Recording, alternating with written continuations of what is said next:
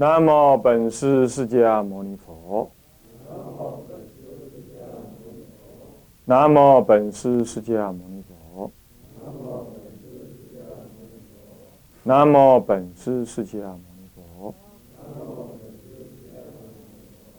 无上甚深微妙法，百千万劫难遭遇。我今见闻得受持，愿解如来真实义。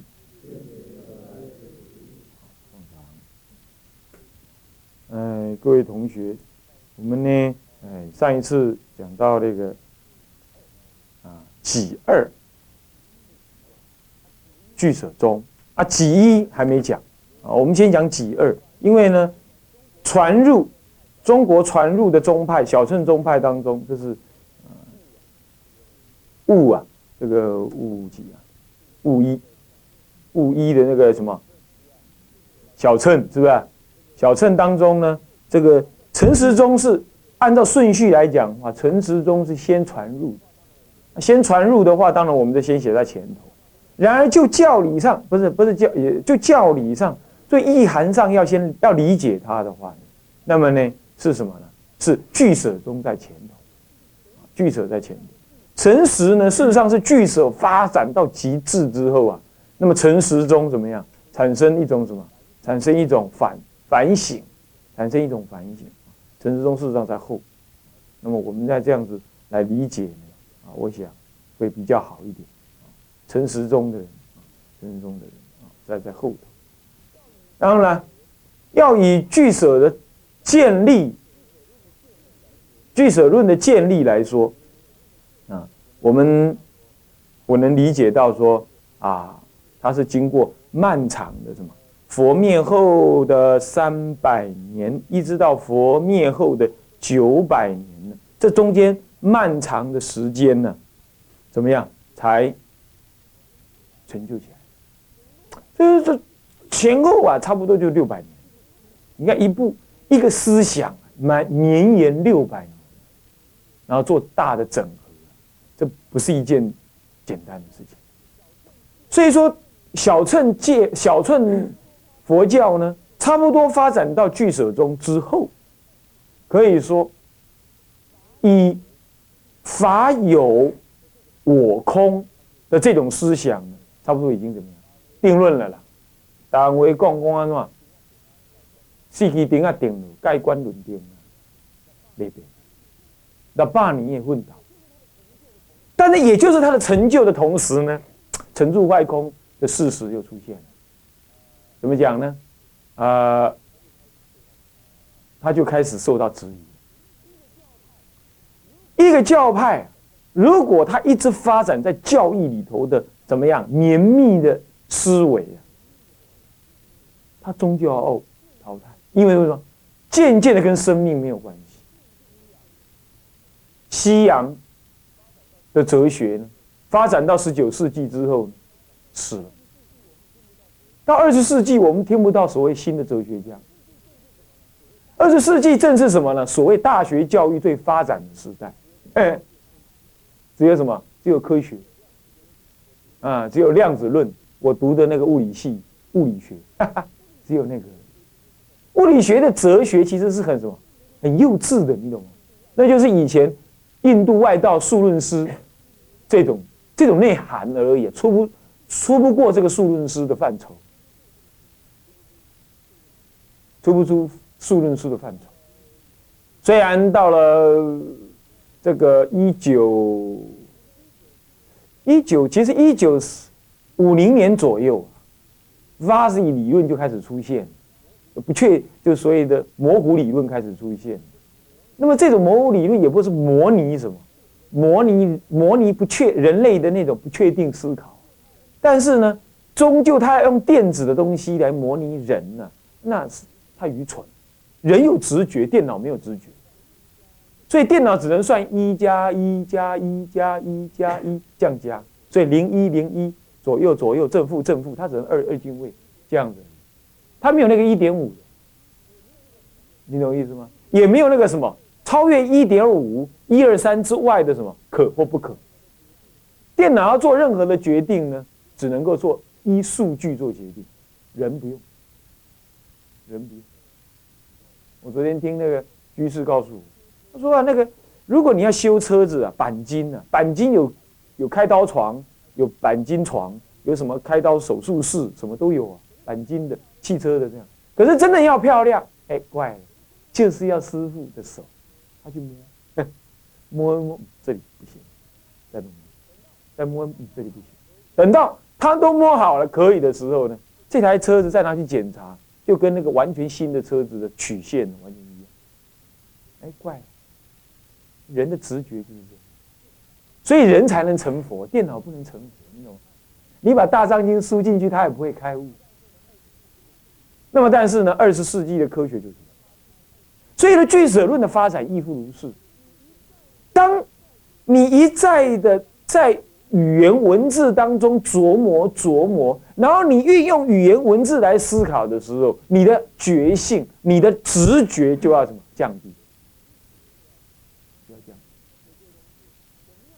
所以各位同学，我们要进入天台中的学习呢，这种根本的观念一定要有，这是历史的史观，也是人类怎么样？人类应该要认知的自我。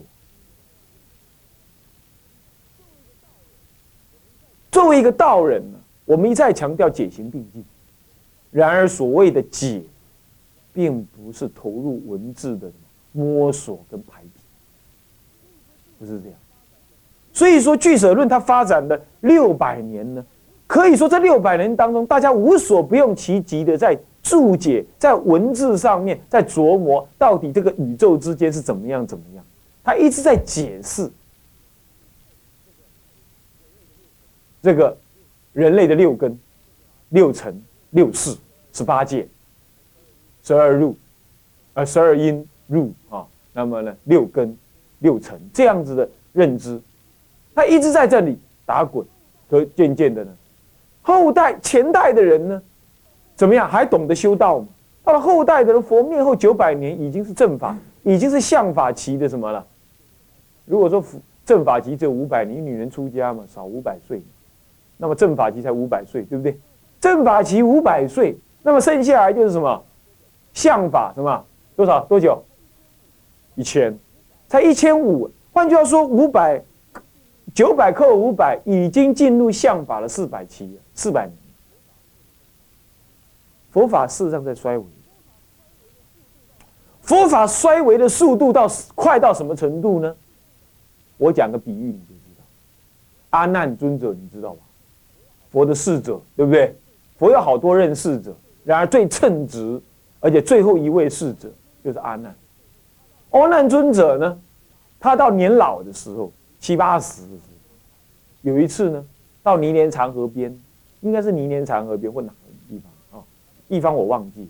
那么呢，他在那个地方去，人家供养他什么羊乳？你怎样牛拎哦？那很雄盖高，那个羊乳的味道最浓。照说是这样，他喝了一口羊乳之后就哭，落泪了。旁边弟子问他说：“尊者，您为什么落泪？”他说：“我当时做佛的侍者，请注意啊，佛阿难做佛的侍者，不过是才距离他八十岁前后才六十年左右，五六十年左右。OK，到了佛入灭，距离他到八十岁左右呢？”这不明明几岁？四十岁好不好？四十年的岁岁月，三四十年的岁月。换句话说，在三四十年以前，他说我当佛的侍者，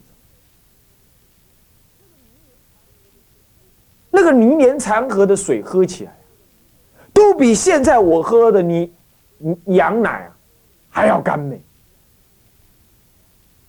你听得懂这意思吗？听得懂？你怎么没反应？这是一件很恐怖的事情呢。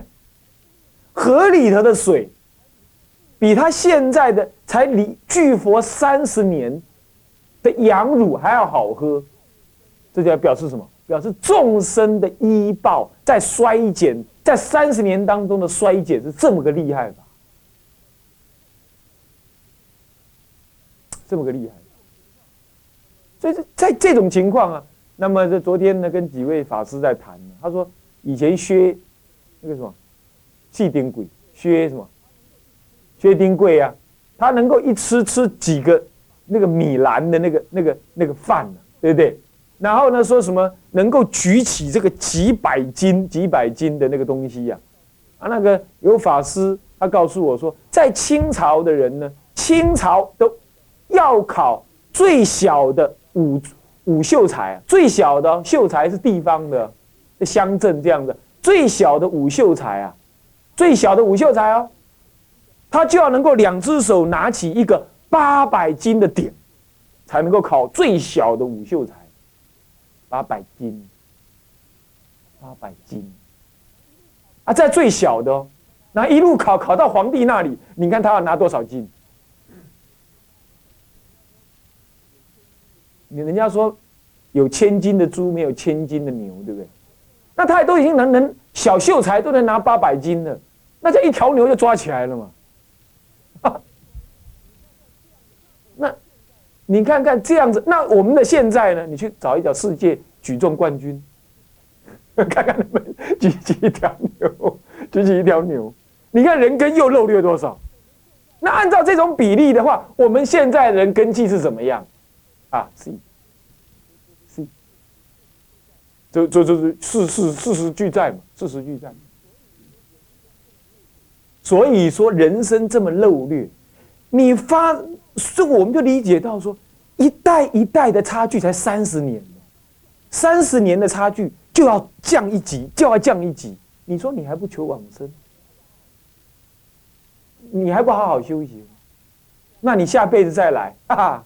下辈子再来，当然你还是再来啊。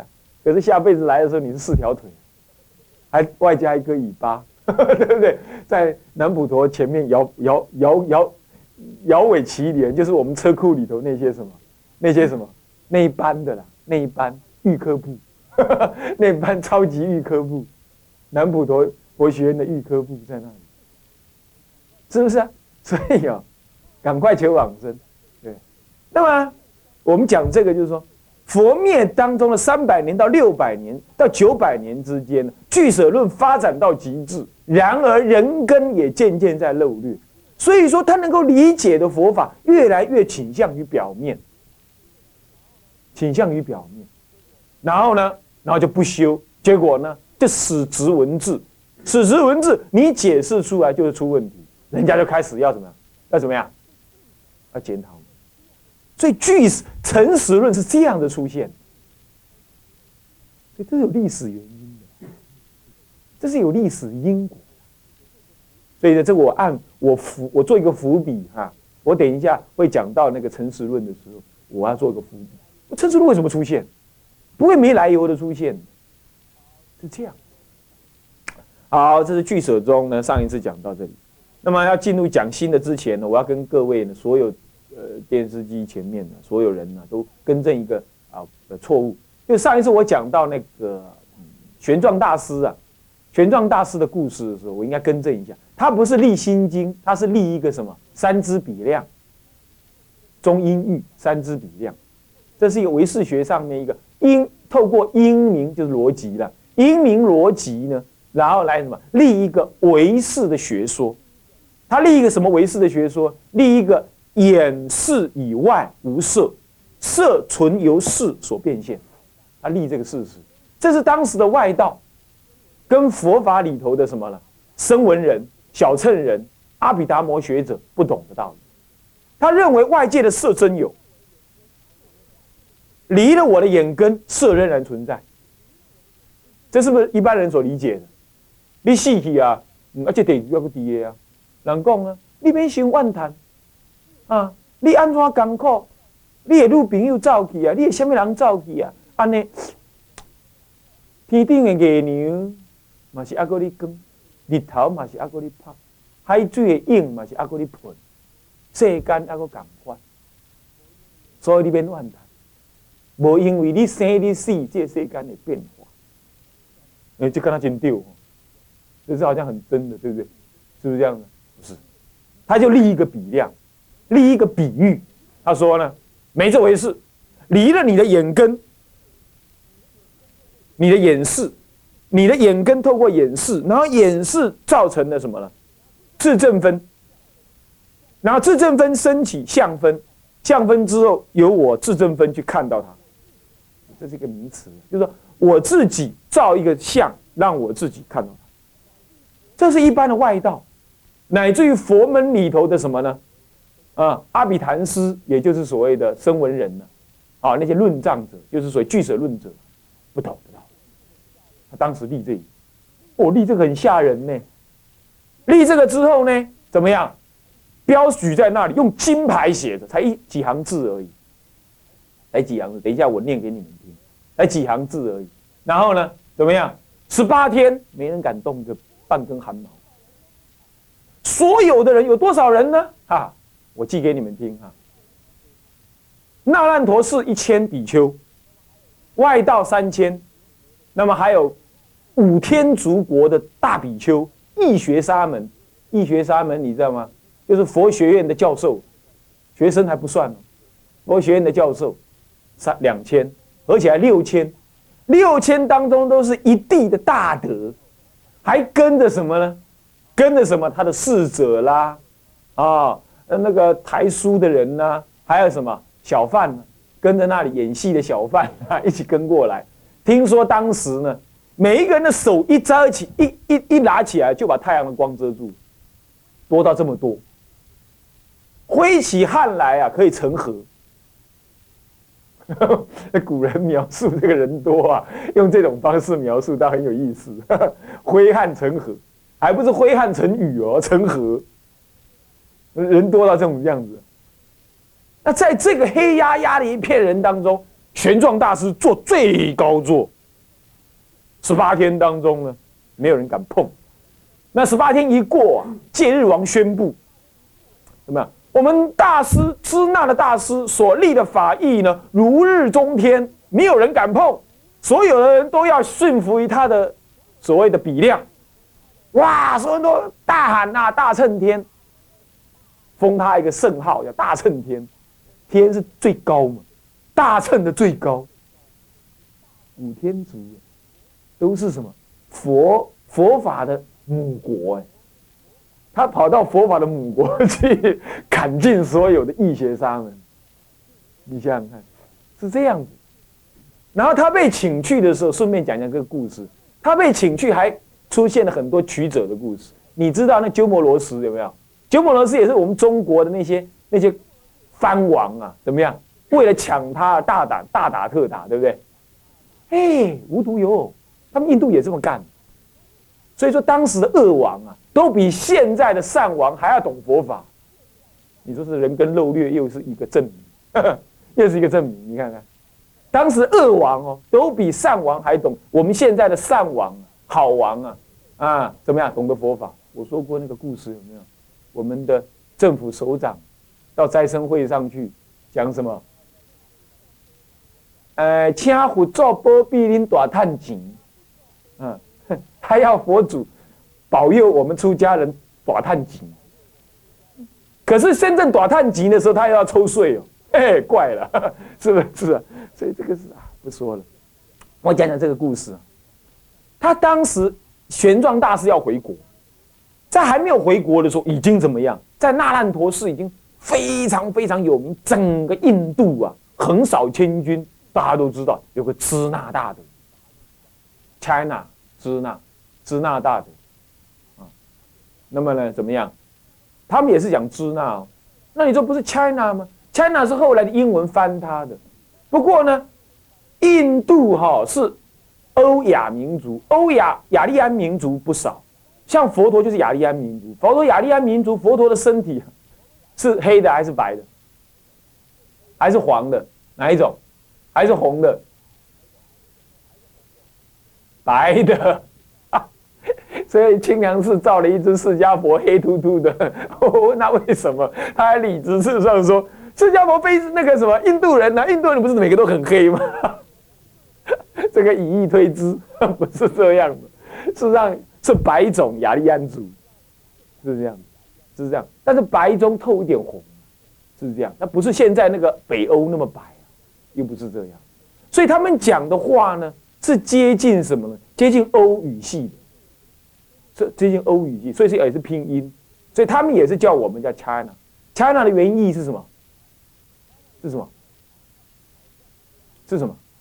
好像是这样子，好像是瓷陶之类的，他以那个瓷陶为主，他那个他们把它讲成那个，呃，不，应该讲过来，反过来讲，是到了清，是到了明朝的时候，他们看到那个瓷器，他们就把那个瓷器叫成支那这种东西，啊，后来就不不知道怎么搞的，在这之前，这种这种称呼就已经有，啊，那不管他，他就称说这个支大大德啊出现，我他妈怎么好，有个恶王。叫做鸠摩罗王，这这鸠摩罗王老兄呢，他就在玄奘大师要回国的路上，啊，不要回国之前呢，写信给谁？不是给玄奘大师哦，他给他老师谁呀？借贤论师。他写那个信很有意思，他写了三封，前前第一封是这样：弟子好要佛法啊，那么呢，听说有个支那大的，这个非常怎么样。我希望呢，是法师您老老人家能够派他，就是赐赐他，就是要求他以老师什么要求他呢？来我们国家，让我们供养教导我。他是个恶王，风评不是挺好，是这样。那么呢，戒贤法师戒贤大德一看，丢到那个臭石头石头里头去，甩都不甩他。要现在啊，不要说大一国之王，一个小县长写一封信给出家人，出家人立刻怎么样？来备马车，开始就冲过去了，自己就冲过去。现在出家人不值钱，人家那个大王来了，开个冲，没 没什么，不管他。他第二封又写，写了什么意思？他说啊，上一封信你老人家没回，这个我呢是深深的好要佛法。这样，我呢，我用最诚恳的心意呢，来请求呢，啊，大德，您能派遣高徒，这次更客气，你懂吗？啊，来到我国呢，教导像我们这样粗鄙之人。哦，讲的还很那个，嗯，文绉绉的这样子。这个，这个，这个戒贤大师一看，粗鄙之人，你本来就粗鄙之人，冲，又又把他给丢了，不理他，你知道吗？然后他开始左等右等的那个。鸠摩罗王左等右等，嗯，怎么还没回去？就冒火了。他跟他本来就粗鄙之人，你知道吗？然后他现在再写信，你看他多技巧。哎，大师，我真是一个粗鄙之人，所以我呢，喜乐是无常的哦。如果呢，还是不能够请你的高徒来啊，等到哪一天我控制不住了，那我会派。是吧？三万呢？大象之军呐，不小心走到你那个，你那烂陀寺啊，恐怕会把你那烂陀寺踏为平地哟！你看，他恐吓那个那古人写信真有意思，你知道吗？他这么写法的，他骂人，他骂人还不带脏话，你知道吗？不带脏字。借钱论师一看，啊，我懂。畜生就是畜生，迁到哪来畜生畜生？他就把玄奘大师找他，他是他师傅。这个啊，鸠摩罗王那个家伙，这个这个野蛮无知，不过呢也是没有佛法的地方。今天呢，既然他就这么来邀请，他不愿意说这样子，你知道，他不敢说。既然来邀请，那么你就那样，不要害怕劳苦啊，那么去见见他吧啊，度啊度啊他。那玄奘大师当然师命不可违啊！他虽然这么有名啊，他师命不可。好，整装出发。哦，那鸠摩罗王你知道吗？干嘛？到飞机场啊？不，那时候没有飞机场。怎么？到那个关外啊？怎么样？哇，摆个大长龙，怎么样的？哇，迎接他啊！中么什么琴卡琴卡琴卡这样子啊？什么电子琴、风琴什么啊？那么的送进去，哇，就怎么样？一供养供养了一个月。还到处跟各国王炫耀，哎，被我们请来了。这个时候的东北印度有个更大的王，戒日王，更大，更拽。戒日王，那么这个戒日王呢？这个戒日王一听，哦，我们支那大德怎么给那个那个小子请到那里去啊？这个这个家伙，这这这这没什么修养的人，他懂什么佛法？他就立刻派一个使者去，要他把支那大德送过来。然后这位这位老粗啊，这这个老粗鸠摩罗王老粗一看到戒日王的那个那个一接过来一看，啊，什么跟什么嘛！我好不容易请来支那大德，才供养一个月而已，就想要来写封信，立刻叫他带回去。那上面怎么写的？你要请支那大德啊，还不如拿我的头去来的快一点。哇，好凶啊！就拿就送回去了。戒日王一看，这小子反了。又写一封信，写什么信呢？你要拿我，你要送头来，怎么不立刻叫你的侍者把头送过来？哦，也给他发狠话，你知道吗？他一看啊，拜拜拜，这下公牛呀！他国际之间哦是没讲信义的，你知道吗？看谁的拳头大，你懂意思吗？戒日王当时最拽的，他军队最多，那个相师有相师啊。象啊，大象！我们中国人作战都是什么？骑马而已，不是。印度作战有象师，有马师，你知道吗？那个象的部队就像现在坦克部队一样啊，二十万，嘿 嘿，乖乖养二十万象大象，你该怎么养？你看他国力多雄厚，走到哪里就把它踏成平地了，就把它踏成平地了，对不对？好了，他一看不行，那就乖乖的怎么样？派。哎，一万的相师，这位鸠摩罗也有相师，派一万相师，那么两万的水师，大概顺着那河流啊，就送到什么东印度这边来，东北印度来。那戒日王呢更厉害，他们派了三万水师，两万相师到城门以外迎接，总共呢五六万人呢，把他弄来弄去的，就为他一个人，就把他请过去，请过去就跟他议论。哦，对他到那个。鸠摩罗王那里的时候，也是相谈甚欢哦。鸠摩罗王也跟他论道呢，老初也跟他论道，你看看，也谈得很高兴啊，才会搞了一个多月。那搞了一个多，现在又换什么？换戒日王啊！哇，请过去就到戒日王更有，就怎么样？果然是怎么样？大王，你知道吗？果然是有能耐的人。哇，那法义就对谈之后，我就讲，哎呀，法师你这么样子大乘佛法这么好啊！我看我们这儿外道。整个印度的外道跟小乘人恐怕不懂这些，还昏暗也不明啊！不，您老人家能不能这样？这样好了，我这东北印度呢，地处还是不大偏远。我我们到中印度去，那么怎么样呢？去办一个无遮大会，你老人家立什么？立唯识的三支比量。立出来，昭告天下，看有没有人敢跟你论对。你老人家看好不好啊？